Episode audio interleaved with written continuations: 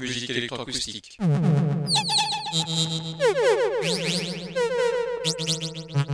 Musique concrète. Musique électronique. Musique instrumentale. Musique vocale. Musique du XXe siècle. Musique contemporaine.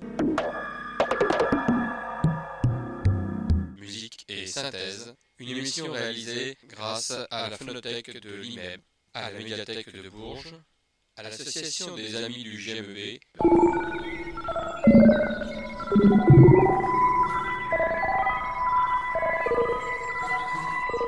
Une émission réalisée et présentée par Philippe Auclair.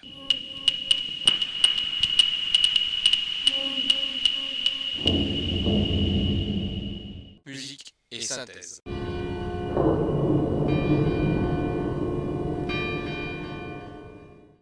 Bonsoir et bienvenue à Musique et Synthèse pour cette nouvelle émission consacrée une fois encore à Anne Passeo que je vous ai présentée il y a quelques semaines sur les ondes de Radio Résonance 96.9 dans mon émission Musique et Synthèse. Cette jeune femme euh, compositeur et surtout percussionniste et en particulier spécialiste de la batterie et de la voix, eh bien nous allons redécouvrir ensemble à travers cette fois-ci non pas seulement la musique et l'intention qu'elle donne dans cette musique, euh, entre autres avec la pièce, la suite qu'elle a intitulée Chamanès, ce qui m'avait permis de la mettre en parallèle avec Darius Milhaud et la création du monde, et puis Darius Milhaud encore, L'homme et son désir, deux œuvres qui ont marqué le début du XXe siècle, deux œuvres aussi axées sur la création, qui était l'élément très fort de la musique d'Anne Passeo. Je vous propose cette semaine de la mettre en relation plus avec un compositeur, avec deux compositeurs même, qui ont écrit pour la voix, l'un voix et percussion, l'autre voix et ensemble instrumental. Je vais tout d'abord euh, vous dire quelques mots sur Anne Passeo pour la resituer et pour ceux qui n'auraient pas suivi nos émissions, eh bien savoir qui est ce personnage. Sachez seulement que je l'ai connu lors du festival Les Intemporels à Argenton-sur-Creuse la dernière semaine de juillet 2022, la première année que le festival Debussy devenait Les Intemporels. Intemporel, bien sûr, la musique d'Anne Passeo en fait partie. Depuis l'enfance, Anne est fascinée par les rituels chamaniques, sentant que leur propriété thérapeutique était grandement renforcée par le pouvoir combiné de la voix et des percussions. Chamanès le confirme définitivement. Donc la voix et les percussions, c'est ce qui va nous intéresser particulièrement aujourd'hui. Pour en revenir à Chamanès, c'est une œuvre qui se compose de plusieurs histoires qui finissent par construire notre histoire, un mélange de mondes réels et de mondes parallèles avec lequel les chamans s'engagent. C'est une manière de revenir à un son profondément organique, essentiel, souligne Anne Passeo, une manière de cultiver l'autonomie offerte par la batterie et le chant, car ces instruments ancestraux sont à la fois libres et portables. Bien qu'elle l'écrive compose et produit sa musique seule, Anne Passeo aime à s'entourer de complices de haute fidélité. Ici, dans l'enregistrement, elle va faire appel à Isabelle Sörling et Marion Rampal, chanteuse polyglotte. Pour enrichir le spectre sonore, elle va non seulement rajouter des percussions, les siennes, la batterie entre autres, mais aussi quelques musiciens, dont Benjamin Flamand, un second batteur, l'inventeur d'un instrument unique composé d'éléments de batterie et de plusieurs métallophones, Tony Paeleman au piano et Fender Rhodes, et Christophe Panzani au saxophone au AUX et clarinette avec un S, puisqu'il y aura des saxophones de plusieurs tailles et clarinette et clarinette basse. Eh bien, je vous propose d'écouter la seconde partie de ce spectacle chamanès qui, une fois de plus, met en valeur la voix et les percussions notamment, plus les autres instruments que je viens de citer à l'instant. Voici donc un extrait du spectacle de Anne Passeo.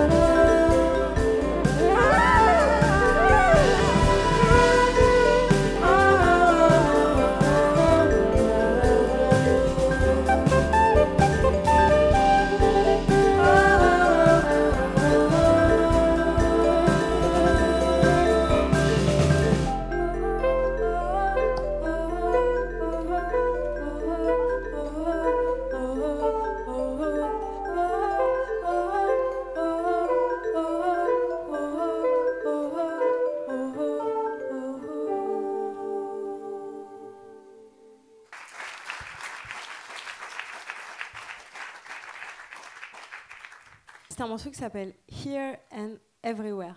Eh bien, toujours Anne Passio pour commencer cette émission avec euh, des extraits pour finir le spectacle qui avait eu lieu à Argenton-sur-Creuse autour de Chamanès, autour de la percussion et de la voix et de quelques autres instruments tels que la clarinette, les claviers électroniques, mais surtout percutés tels que le xylophone, le vibraphone, etc. Et puis les saxophones.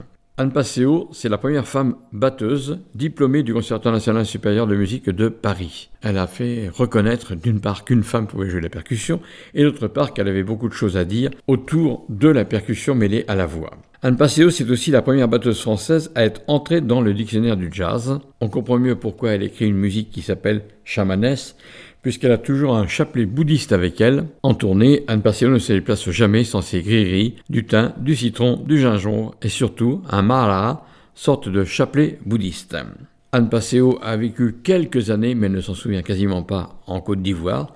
Peut-être cela l'a marqué au niveau de la percussion. Et pour terminer, Anne Passeo développe la percussion, comme nous allons le voir dans ce dernier extrait du festival euh, Les Intemporels d'Argenton-sur-Creuse, où elle s'exprimait à la fin de Chamanès, qui était toute une suite, tout un spectacle musical bien sûr, de percussion avant tout, mais aussi qui faisait appel à d'autres instruments tels que la batterie, il y avait même deux batteurs, un instrument composé d'éléments de batterie, de plusieurs métallophones et puis un piano Fender et les saxophones ainsi que les clarinettes. Le même musicien d'ailleurs jouait des saxophones, deux saxophones différents et les clarinettes, clarinette si bémol et clarinette basse. Voici donc cette fin de spectacle de Anne Passeo mettant en valeur bien sûr cette idée spirituel de chaman, mais aussi l'importance de la percussion dans l'écriture musicale et dans l'histoire de la musique et de la voix humaine, ça va de soi. Avec la voix d'Anne Passeo, bien sûr, mais aussi la voix d'Isabelle Serling et de Marion Rampal, qui sont deux chanteuses polyglottes.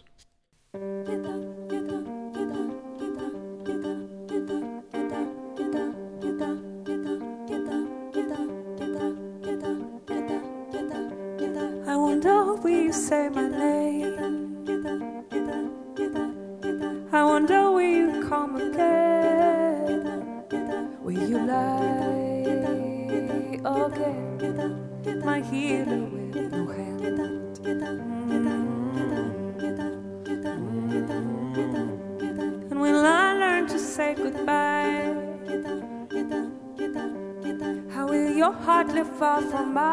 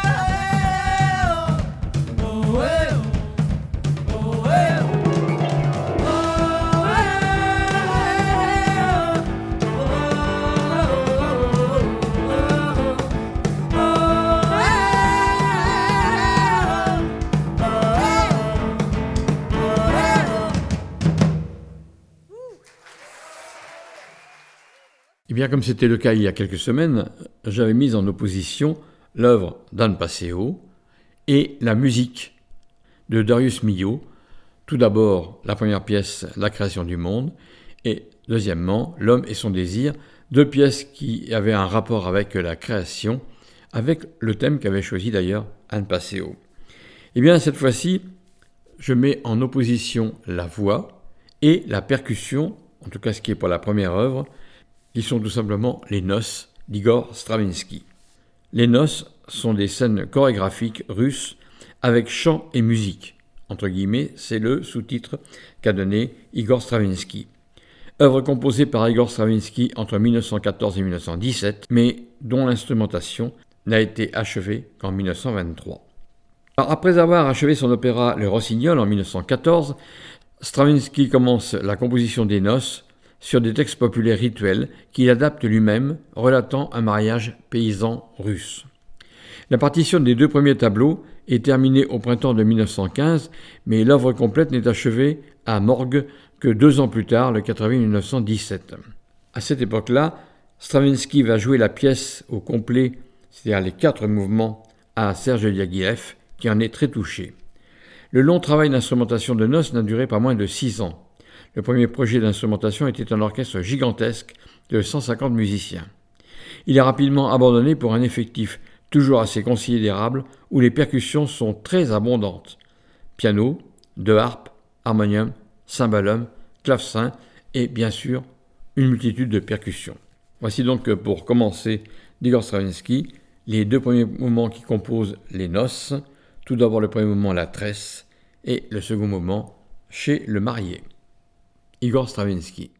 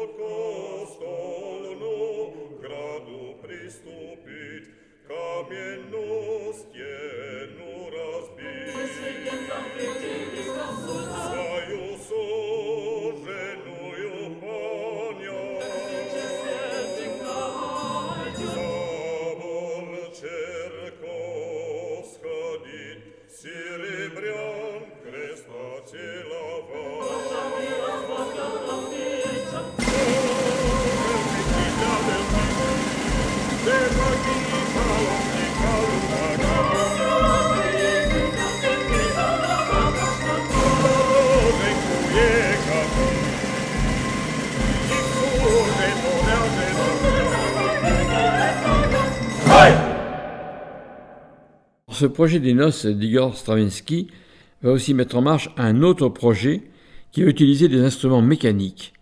Mais ce projet va être également abandonné en raison de la difficulté potentielle de synchronisation pour le chef d'orchestre.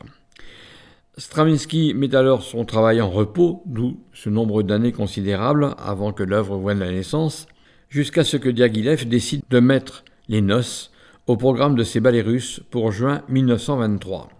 Stravinsky a donc euh, sa révélation.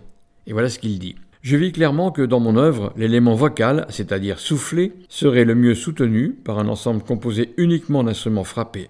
Et c'est ainsi que je trouvais ma solution sous la forme d'un orchestre comprenant des pianos, des timbales, des cloches, xylophones, instruments à son déterminé, et d'autre part des tambours de différents timbres et hauteurs, instruments ne donnant pas de notes précises.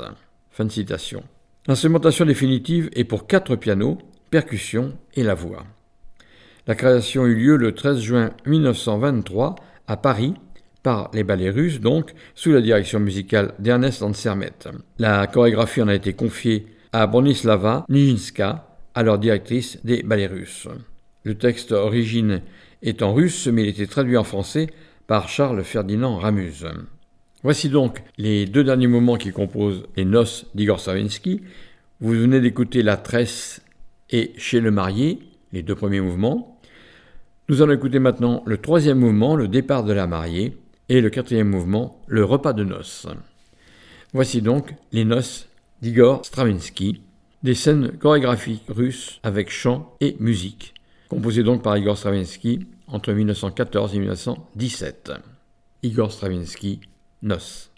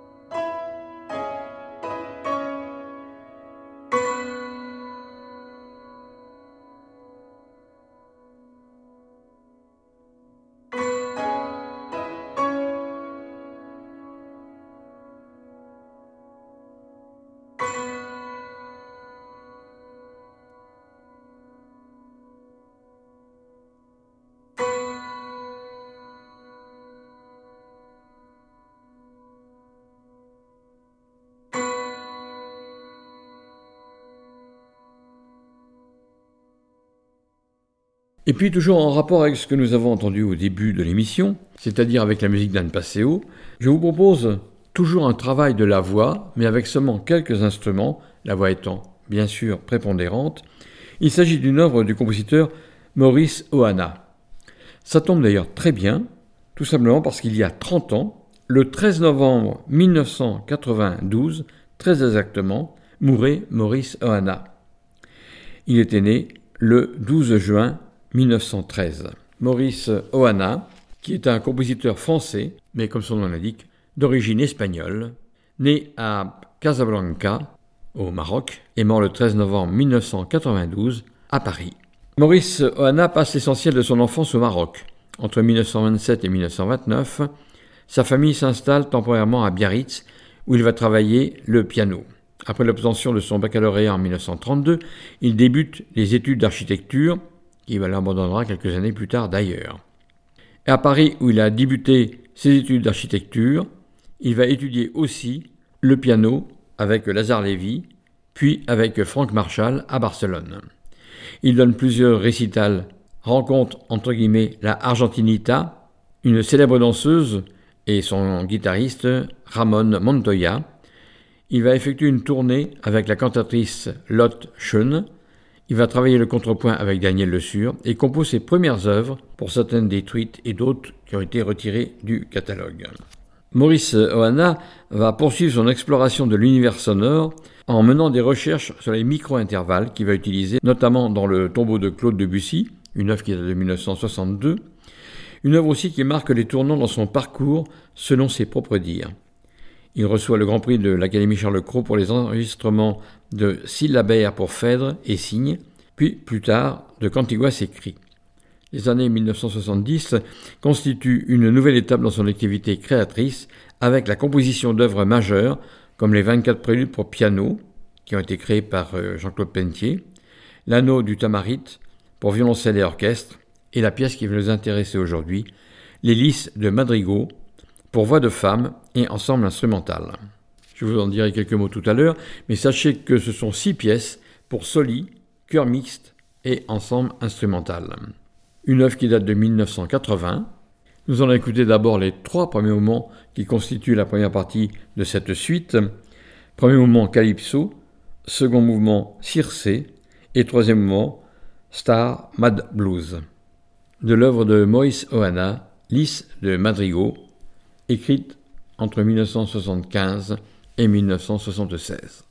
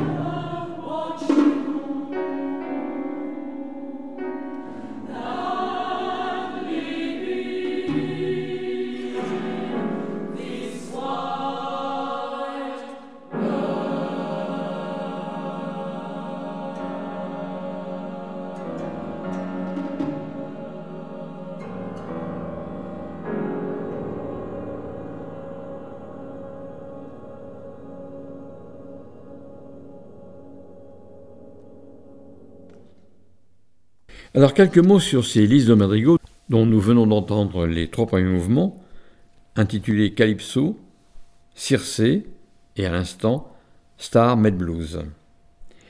C'est une œuvre qui a été écrite pour Soli, chœur féminin et petit ensemble instrumental.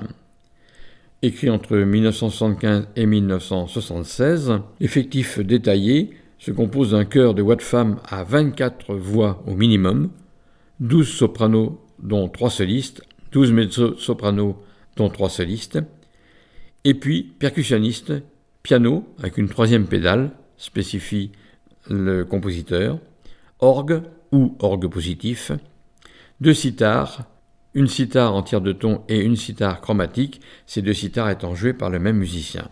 Cette œuvre, Lise de Madrigal, était destinée à l'origine à la maîtrise des jeunes filles de Radio France. Ces madrigaux sont autant de petits drames, nous dit le compositeur, dont la trame repose sur le déroulement musical et non sur un texte, à l'exception d'une seule pièce, le blues, c'est-à-dire le troisième mouvement que vous venez d'entendre euh, un instant, qui peut du reste être vocalisé. Les figures féminines évoquées sont fascinantes et vénéneuses. Je cite le compositeur. Leur pouvoir trouble ou cruel suscite une musique sensuelle et sauvage dont le centre est un blues nostalgique, chanté à l'unisson sur un texte en anglais du compositeur.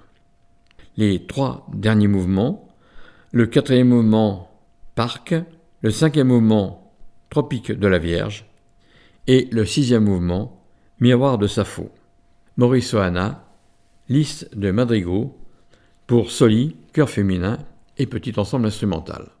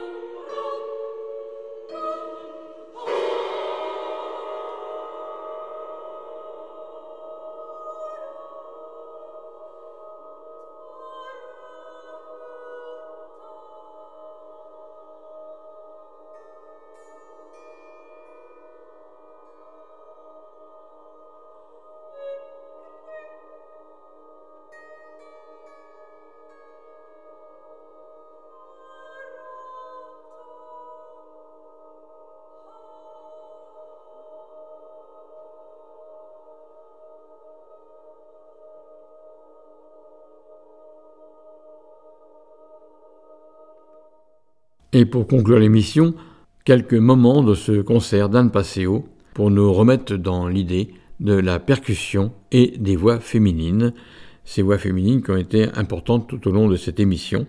Émission, je vous rappelle, euh, que vous retrouverez dimanche prochain pour un nouveau thème, de 18h à 19h30 sur les ondes de Radio Résonance 96.9. Émission que vous pourrez entendre aussi sur le site radioresonance.org et que vous pourrez podcaster comme d'autres émissions d'ailleurs sur le même site radioresonance.org. Nous nous quittons en écoutant quelques moments de ce concert d'Anne Passeo. À la semaine prochaine.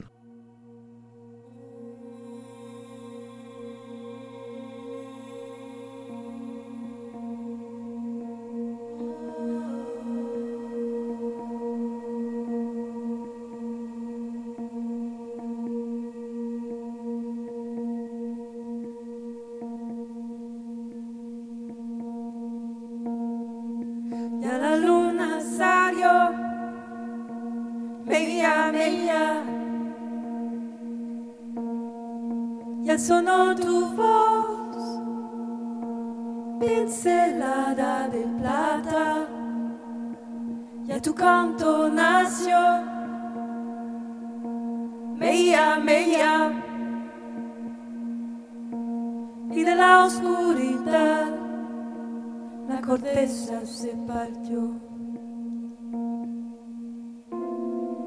Y a tu canto viajó mía, mía.